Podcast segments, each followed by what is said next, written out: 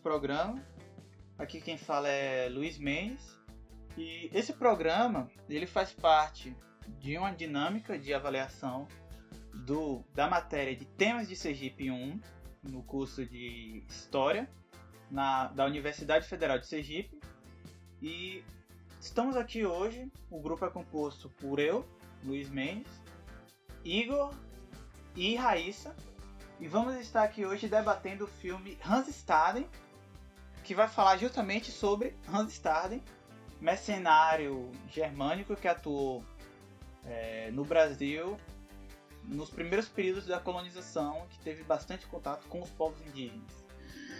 Bom, é isso mesmo. Bom dia, boa tarde, boa noite, caro ouvinte. É, é, um prazer estar aqui com meus colegas Luiz e Raíssa. Como o Luiz falou anteriormente, vamos falar aqui nesse podcast sobre um pouco do Hans Staden, um conhecido germânico do primeiro século da colonização portuguesa aqui no Brasil, que estava, podemos dizer assim, no olho do furacão na época da implantação do governo geral é, por Portugal aqui no Brasil, né? Mas quem foi Hans Staden? Para a gente começar assim, antes de começarmos a falar do Brasil, seria interessante falarmos um pouco de Hans Staden, antes falarmos do filme também. Hans Staden, ele foi um germânico, como o Luiz já falou. Sempre bom lembrar que não podemos falar que ele era alemão, já que o Estado da Alemanha não existia, ele era um germânico da região do Hesse. Uh, não se sabe muito sobre a vida pregressa do Hans Staden antes das aventuras dele.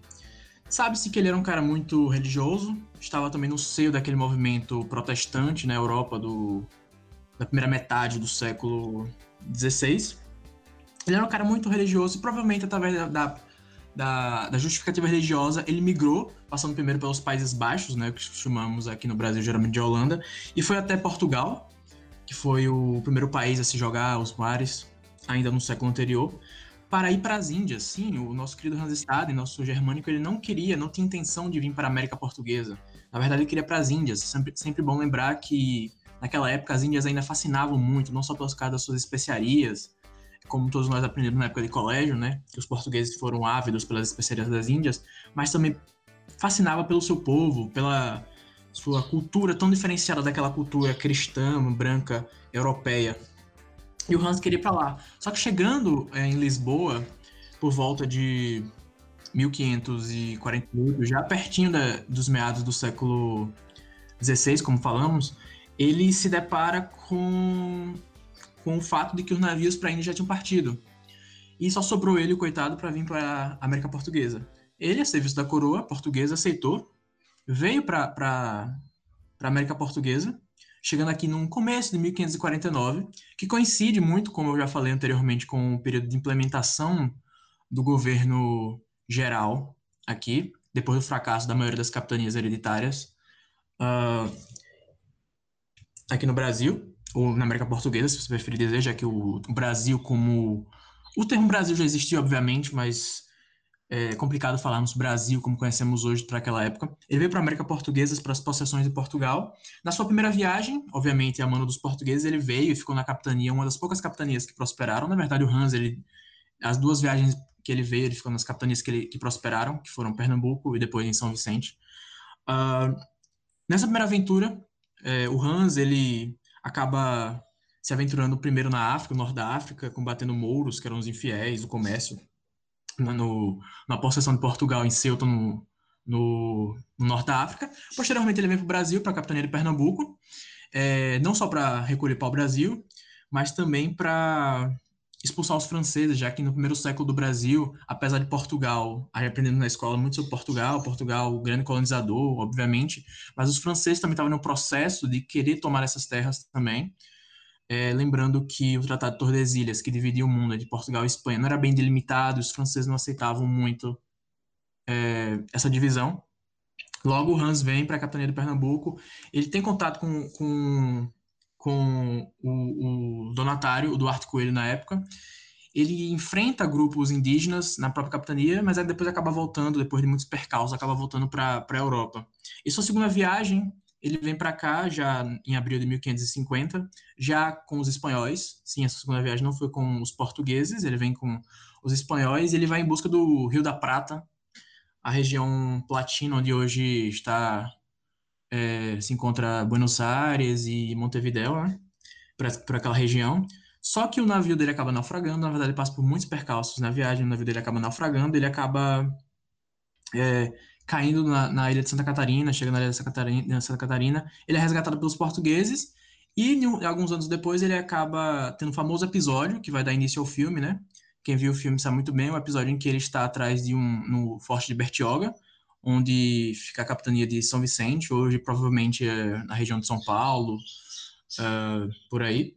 E ele acaba se debatendo com uma, uma tocaia, como tem no início do filme, como o filme mostra muito bem, em que ele cai numa armadilha dos Tupinambás. Os Tupinambás eram um povo que habitavam essas regiões da costa brasileira já há muito, muitos séculos, que iam desde o sul do Brasil atual até mais ou menos o Amazonas, é, e eles acabam é, pegando rãs e levando eles para a aldeia dele. E assim começa a aventura do arcabuceiro, né?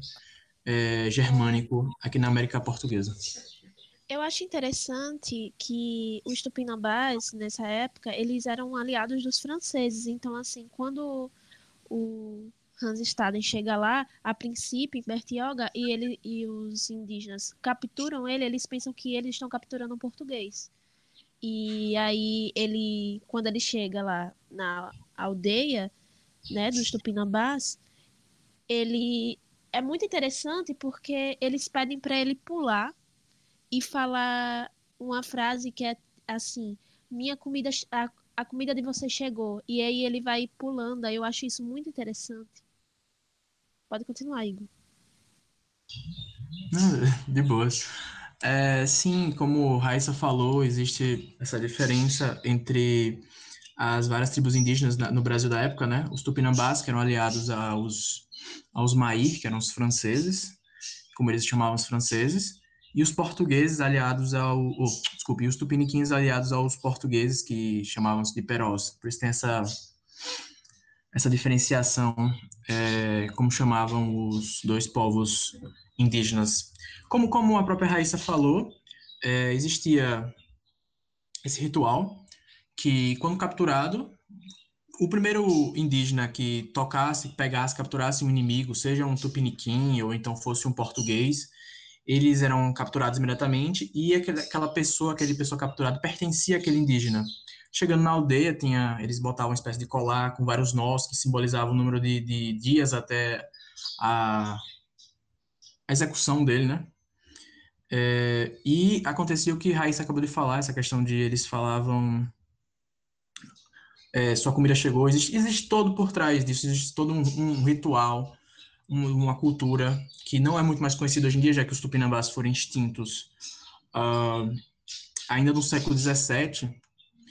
É, então, pouca coisa chegou até nós, na verdade, os relatos de Hans, o filme é baseado no, no livro dele, que ele publicou quando voltou para a Europa, chamado, hoje em dia conhecido como Duas Viagens ao Brasil.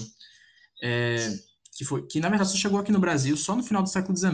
Tem umas traduções do Monteiro Lobato, tiveram umas traduções aí muito. muitas traduções diferentes e chegaram hoje ao Brasil. E é através desse relato também, só abrindo um parênteses aqui rápido, antes de eu voltar para o momento que eu parei, que ele. Esse livro, quando chegar na Europa, ele foi o Hans era analfabeto, ele não sabia ler nem escrever, mas ele pediu para alguém escrever. Ele ele difundiu na Europa essa ideia é, dúbia da, da, América Portuguesa, da América de uma forma geral, como uma região ao mesmo tempo quase que uma região bucólica, uma região quase parecendo o verdadeiro Éden, o Jardim do Éden, né? Essa questão de lindas praias, uma uma beleza exuberante, um calor, sabe aquela visão paradisíaca que os europeus tiveram e também contrastar. Quase aquela que o, que o Peru Vaz de Caminhas descreve, que é uma terra que plantando tudo dá. Sim, sim. Mais ou menos isso. Esse, esses relatos é, do, dos europeus, primeiro sobre o Brasil, ou sobre a América Portuguesa, tanto faz, são muito interessantes, porque eles têm essa, essa realmente essa visão é, maravilhosa, marav acabam se maravilhando com, com aquele Brasil, com aquela região.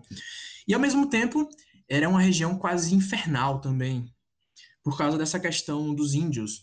É, temos que lembrar que, como eu falei um pouco anteriormente, é, a Europa era extremamente religiosa, passava por uma reforma, é, na época, a reforma religiosa do Lutero, e mas independentemente se, se os povos europeus sejam germânicos mais ligados ao protestantismo ou sejam os ibéricos mais ligados ao catolicismo, ambos viam essa ideia do indígena como alguém que está nu, que não tem vergonha.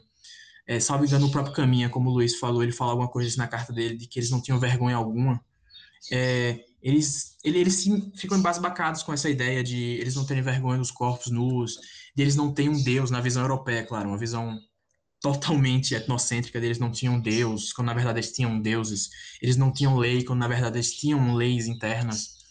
É, é bem interessante. Mas o, uma das coisas que mais chocou por parte do Hans foi esse relato fidedigno do, de um processo do ritual antropofágico, que muitas vezes é confundido como se fosse simplesmente canibalismo, né? Uh, não é simplesmente canibalismo, né? Assim, ele tem todo um, um, um, ritual por trás, tem toda uma lógica por trás do, do ritual antropofágico. E o Hans ele é levado para a aldeia, ele seria uma, uma dessas vítimas do, do canibalismo, do, oh, desculpe, do ritual antropofágico do, dos Tupinambás. Só que o Hans, através de vários momentos, como a gente vê no filme, que vamos citar aqui ao passado podcast, né, ele acaba conseguindo, é, assim, adiar o processo de, do ritual dele, até que no final das contas ele acaba conseguindo escapar, né, como a gente vê, mas até lá foram nove meses, nove, nove árduos meses em que ele passa por várias coisas, vários processos. Mas agora eu já falei um pouquinho, vou deixar meus colegas falarem um pouco mais.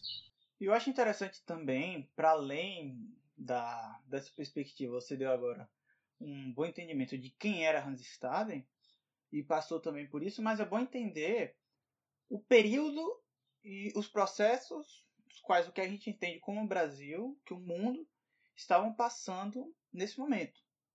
Então, você não tinha, você citou a, a questão da Alemanha, então você tem uma grande quantidade de mercenários alemães, porque do que hoje nós entendemos como alemães, que não existia uma Alemanha unificada.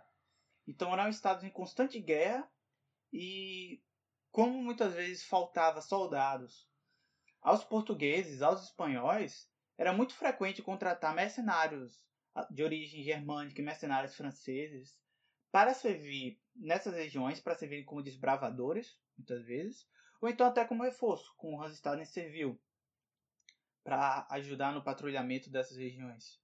Também tem a questão das capitanias, que se abordou bem, só sobreviveram a de Pernambuco e a de São Vicente, porque apenas nelas foi feito um bom trabalho administrativo, e aí você tinha o começo da chegada do governo geral.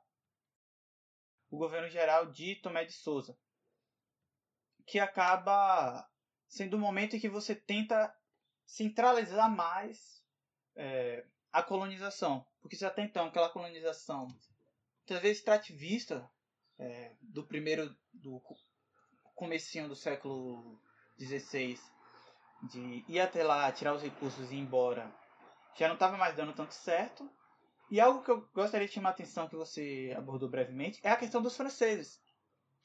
Porque não foi uma colonização tão pacífica no sentido de que apenas um grupo estava aqui não eram apenas os, euro, os portugueses que estavam aqui, mas você tinha franceses, você tinha holandeses, você tinha outras nacionalidades que estavam vindo até aqui e que estavam se relacionando com esses índios, com esses, que estavam se relacionando com esses povos indígenas. E os franceses, nesse momento principalmente, eles entendiam a vantagem que eles poderiam ter ao se porem como não portugueses.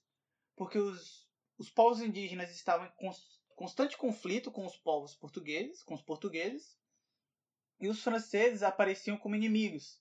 Então eles se faziam de amigos dos indígenas para disputar é, o controle da região que os portugueses tinham, que os portugueses tentavam instituir. E aí no filme dá até para perceber isso, que o tempo todo o Hans Staden está tentando se passar por francês porque o francês é amigo do daquele povo, dos Tupinambá. Sim. É engraçado que no filme ele fica falando toda hora que ele é francês, que ele ele nasceu na França e até chega um francês lá que é amigo dos Tupinambás.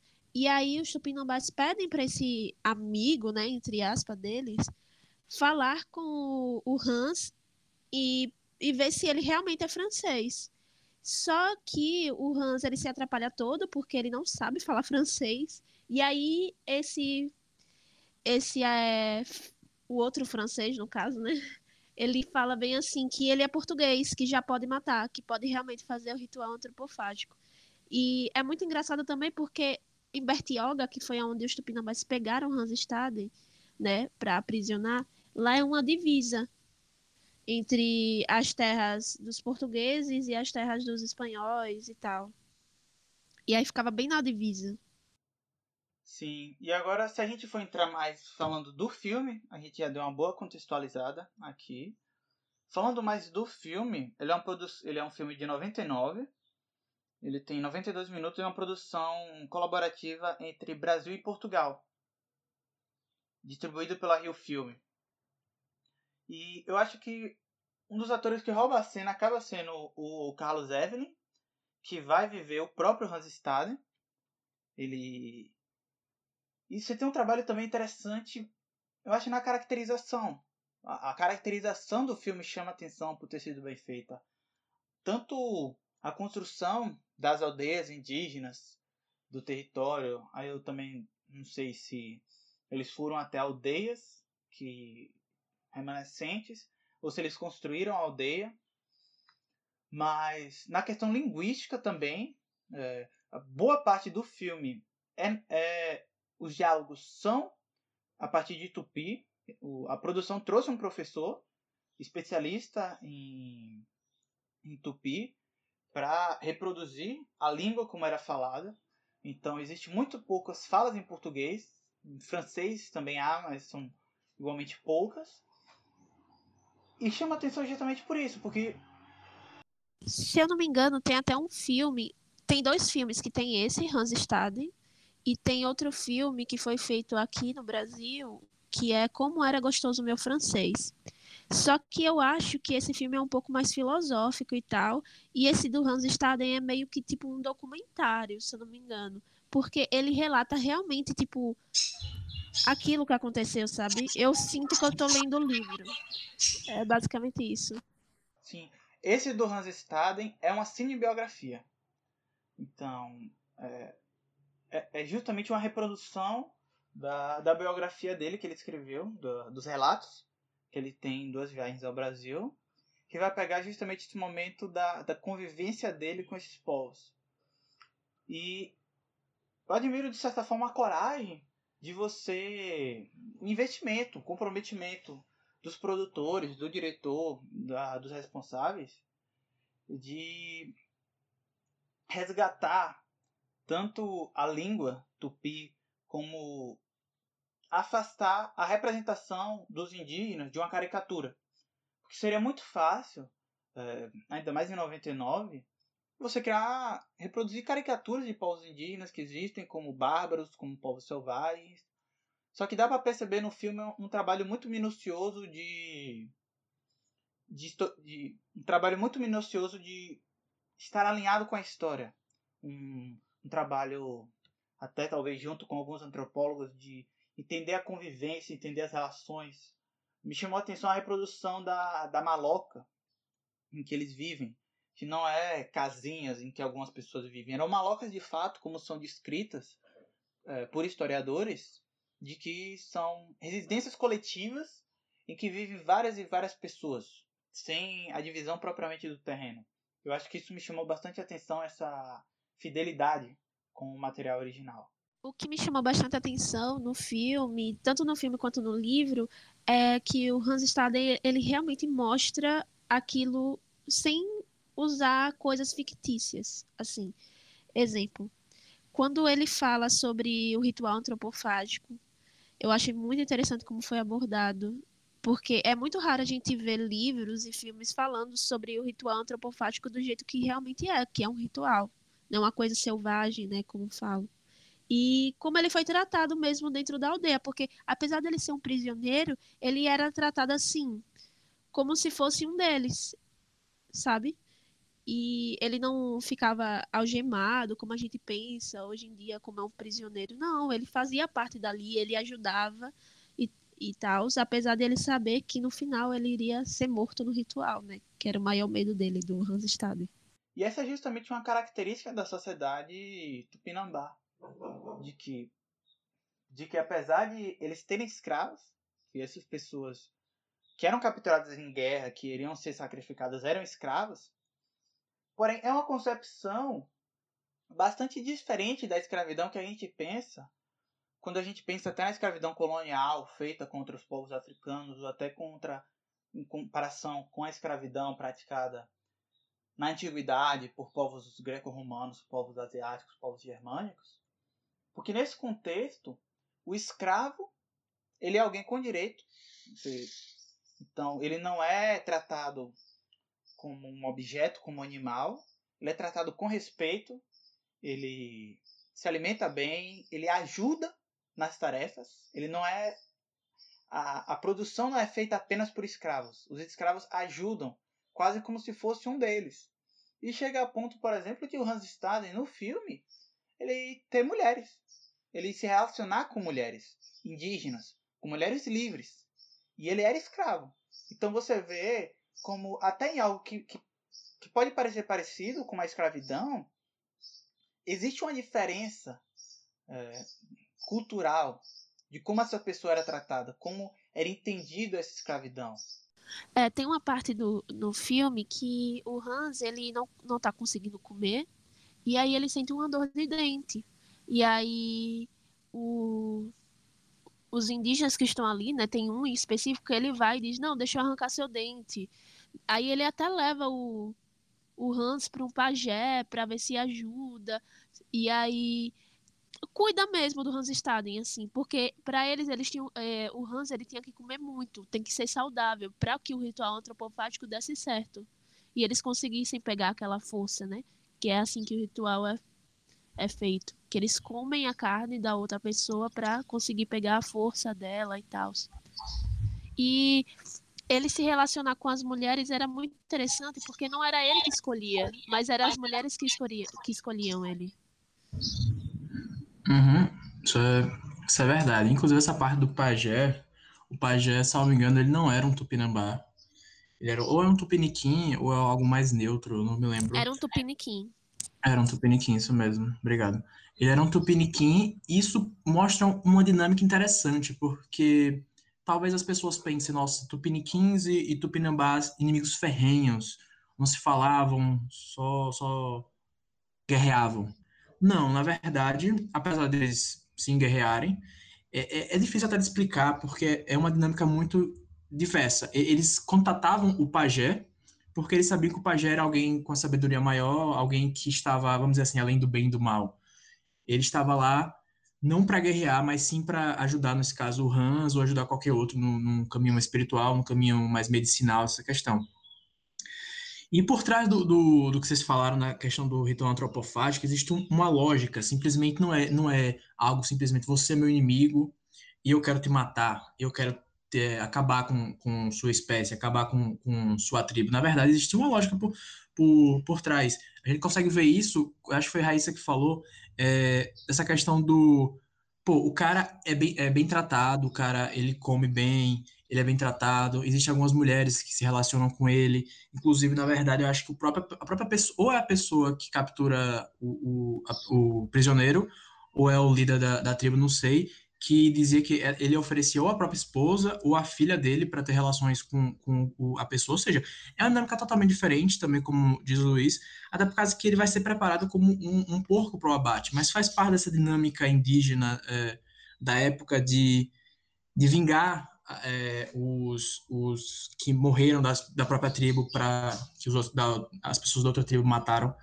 É, essa dinâmica social que é, é um pouco complicada de, de, de, mostrar, mas assim, é bem interessante. Muito diferente de hoje em dia, né? Quando a gente pensa hoje em dia em um, em um, em um criminoso, em um, um, bandido, ou então em alguém, a um inimigo de guerra, é, simplesmente ele tem um básico para sobreviver, ou nem isso, né?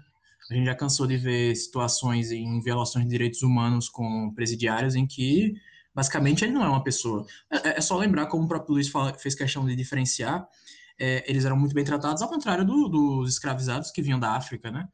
Que eram simplesmente, simplesmente objetos, que só dava comida e água simplesmente para não morrer e não perder seu investimento. Então, é uma dinâmica bem diferente, sabe?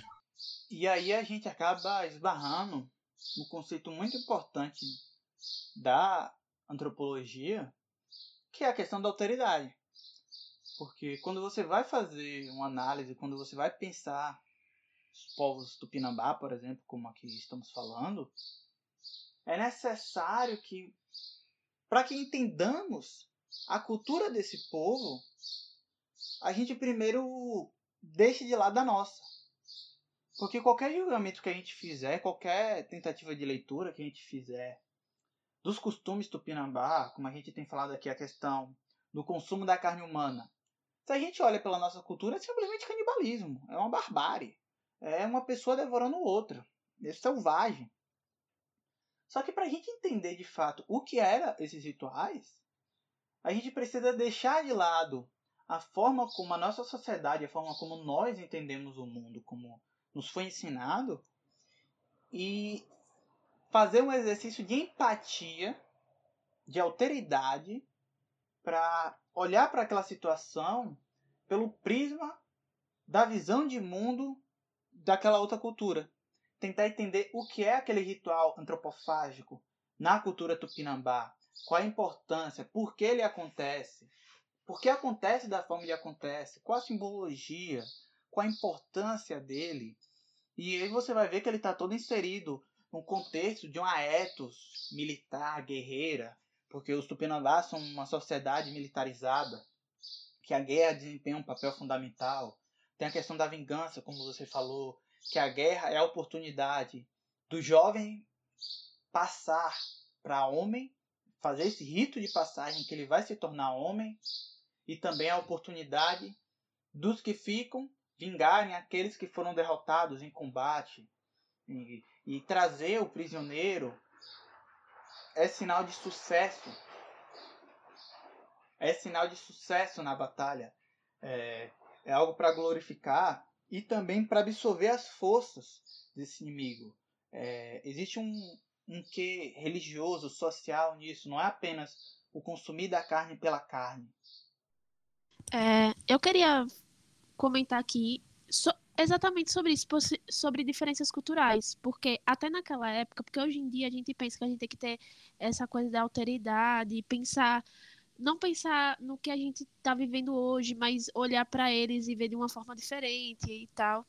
E naquela época também existia grandes diferenças entre a Europa e os indígenas que estavam aqui, porque tem uma tem duas partes do filme que eu achei muito, muito interessante que mostra muito essa diferença, porque o, é, o Hans ele fica falando toda hora que ele é francês e tal, e aí ele encontra o, o realmente que é francês, né? Porque na verdade o Hans ele é alemão e tal.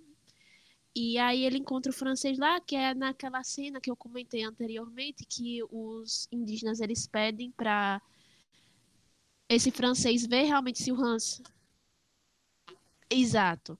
E aí ele diz que não, que o Hans ele é português e tal, e pede para eles matarem o Hans. E aí o Hans continua falando, não, mas eu sou francês mesmo e tal. E aí os indígenas perguntam, se você é francês, por que ele não te deu uma blusa para você vestir? Porque quando o, Hans entra lá na aldeia, ele vai completamente nu, né? Porque ele vai ser tratado que nem as pessoas que estão lá. Ele foi despido. Quando ele é capturado, arrancam as roupas dele, arrancam as coisas dele, então ele chega lá nu. Exato, e aí eles perguntam se você é francês, por que ele não te deu uma blusa para você vestir? E é muito interessante isso. E também tem outra cena que é quando ele vai para. Porque ele fica em uma aldeia, mas aí ele é dado de presente para outra aldeia. Que é bem no finalzinho do filme, se eu não me engano. E aí perguntam para ele, ou falam para ele bem assim, porque ele tem relações com uma, um indígena, né, em específico. E aí dizem para ele: olha, você deixa essa que a gente vai te dar mais outras indígenas aqui na aldeia. Aí ele diz bem assim que na, na, na cultura dele ele fica apenas com a mulher. Que ele não fica com várias mulheres, ele fica apenas com uma. E aí ele pede para esse indígena vir com ele, ficar na aldeia junto com ele, porque ele não vai se relacionar com mais outras, ele vai se relacionar só com ela. O que é bem diferente nessa coisa o da Europa e aqui os indígenas e tal. É, sim, se torna necessário fazer essas ponderações é, para não cair no etnocentrismo simples e puro de que muitas pessoas tendem a fazer, teimam em fazer em relação a, nossa, mas os europeus eram muito mais desenvolvidos. Talvez do ponto material, não tenha dúvida, mas não tem como se fazer uma comparação dessa, porque cada cultura tem seu valor, isso todo mundo já sabe. Mas eu vou pegar uma coisa que Raíssa falou que eu achei muito interessante, essa questão da esposa, uma espécie de esposa dele, né? Eles não eram casados, é uma companheira dele, a indígena lá. E é engraçado por causa que o Hans, como, como Raíssa falou, ele fica só com ela, por ele ser monogâmico, por causa da influência cristã dele. E é isso que eu queria falar um pouco da religião, interessante que eu achei, que eu acho que é um dos pontos mais interessantes do filme é a, a noção de que nós, é, ocidentais, temos com o domínio do cristianismo de, de uma religião, seja protestante, seja, seja católico, seja ortodoxo, tudo faz, é, ou ainda da mesma o Islã também, de um único Deus, é um Deus uno e só existe ele. Enquanto, enquanto os tupinambás, a gente consegue ver claramente que eles não tinham isso. Obviamente, os tupinambás não conheciam Deus cristão, mas eles aceitavam Deus cristão. Eles não, não negavam a existência de outros deuses. Você poderia vir um povo do Extremo Oriente e dizer que tinha um Deus. Podia vir um povo da Europa dizer que tinha um Deus. Eles provavelmente, não, não vou dizer que eles incorporariam Deus ao seu panteão, mas eles acreditariam naquele Deus, eles acreditariam que aquele Deus tem poder. E é engraçado como os, os tupinambás, eles, além de acreditarem nesse Deus do, do Hans Staden, eles foram. O Hans se utilizou dele, de certa forma, para ganhar mais tempo, né? Para ganhar, tipo, tem algumas, várias cenas que ele fala. Ah, tem até uma cena, uma das melhores cenas, na minha, na minha opinião, no filme, quando alguns indígenas ficam doentes, né? É, de outra tribo Tupinambá, que um deles está na rede, está quase morrendo, e ele fala: Ah, peça para o seu Deus é, me curar, peça para o seu Deus não fazer nada. E o Hans se utiliza daquela credulidade é, daqueles indígenas para falar: para ganhar tempo e para tentar livrar o pescoço dele, né, do ritual antropofágico. Ele fala: "É só você não tocar em mim". Aí alguns indígenas falam: "Sim, não vamos mais tocar em você, mas por favor, faça isso". Em outra cena mais mais para frente, mais perto do final, acho que um, com uma hora de filme mais ou menos, é, tem uma cena que começa a chover e começa a chover muito, muito, muito, muito, muito. E o Hans tinha ficado muito pistola por causa que tinham derrubado a cruz dele, não sei porquê. A cruz dele estava lá, será que se fosse é, um símbolo religioso do, é, Tupinambá, numa região dominada pelos portugueses, ou pelos franceses, ou pelos espanhóis, tanto faz, um símbolo da religião Tupinambá, será que seria aceito pelos espanhóis, pelos franceses, pelos portugueses tão católicos, né? É uma questão muito interessante. Mas a cruz estava lá. Alguém derrubou a cruz. Não me lembro se no filme mostra quem derrubou a cruz, mas a, a cruz estava derrubada. E o, o Hans fica muito puto com isso. E quando estava chovendo, ele se aproveita disso mais uma vez para falar: vocês derrubaram a cruz do meu Deus. Claro que aí também existe uma credulidade do próprio Hans. Sempre, sempre bom lembrar que o Hans era, algo, era alguém muito temente a Deus, ele mostra isso em várias passagens. Ele não se utiliza do Deus dele, não se utiliza do Deus cristão simplesmente como arma para sobreviver. Ele não se utiliza só da credulidade. Ele percebe que o povo é, tupinambá é muito crédulo e se aproveita disso, mas ele também tem uma fé muito grande. Então, ele fica realmente muito zangado quando derrubam a cruz. E quando estava chovendo muito, eles simplesmente falam que ele derrubaram a cruz, ele vai lá, faz uma reza. E a, a, o filme dá a entender né, que o negócio para de chover ao mesmo tempo. Provavelmente não foi assim, né? Mas assim, é mais uma artimanha que o Hans utilizou para salvar o próprio pescoço. Então, essa questão que eu acho muito interessante de, da aceitação do, de outros deuses parte dos tupinambás, o medo que eles têm de outros deuses, a credulidade que o Hans se utiliza muito bem para salvar o próprio pescoço da, da morte. E você vê que de fato ele era muito religioso, do ponto que essa cruz foi ele mesmo que levantou. Então, foi, foi ele que construiu aquela cruz e por isso que ele ficou tão nervoso, tão irritado quando a derrubaram.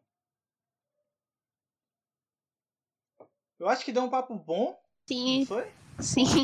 Boa conversa. Sim. Deu para abordar bons aspectos aqui do filme. É, falamos também do contexto, falamos do próprio Hans Staden. Então esperamos que você tenha gostado. Obrigado por estar nos ouvindo. E é isso.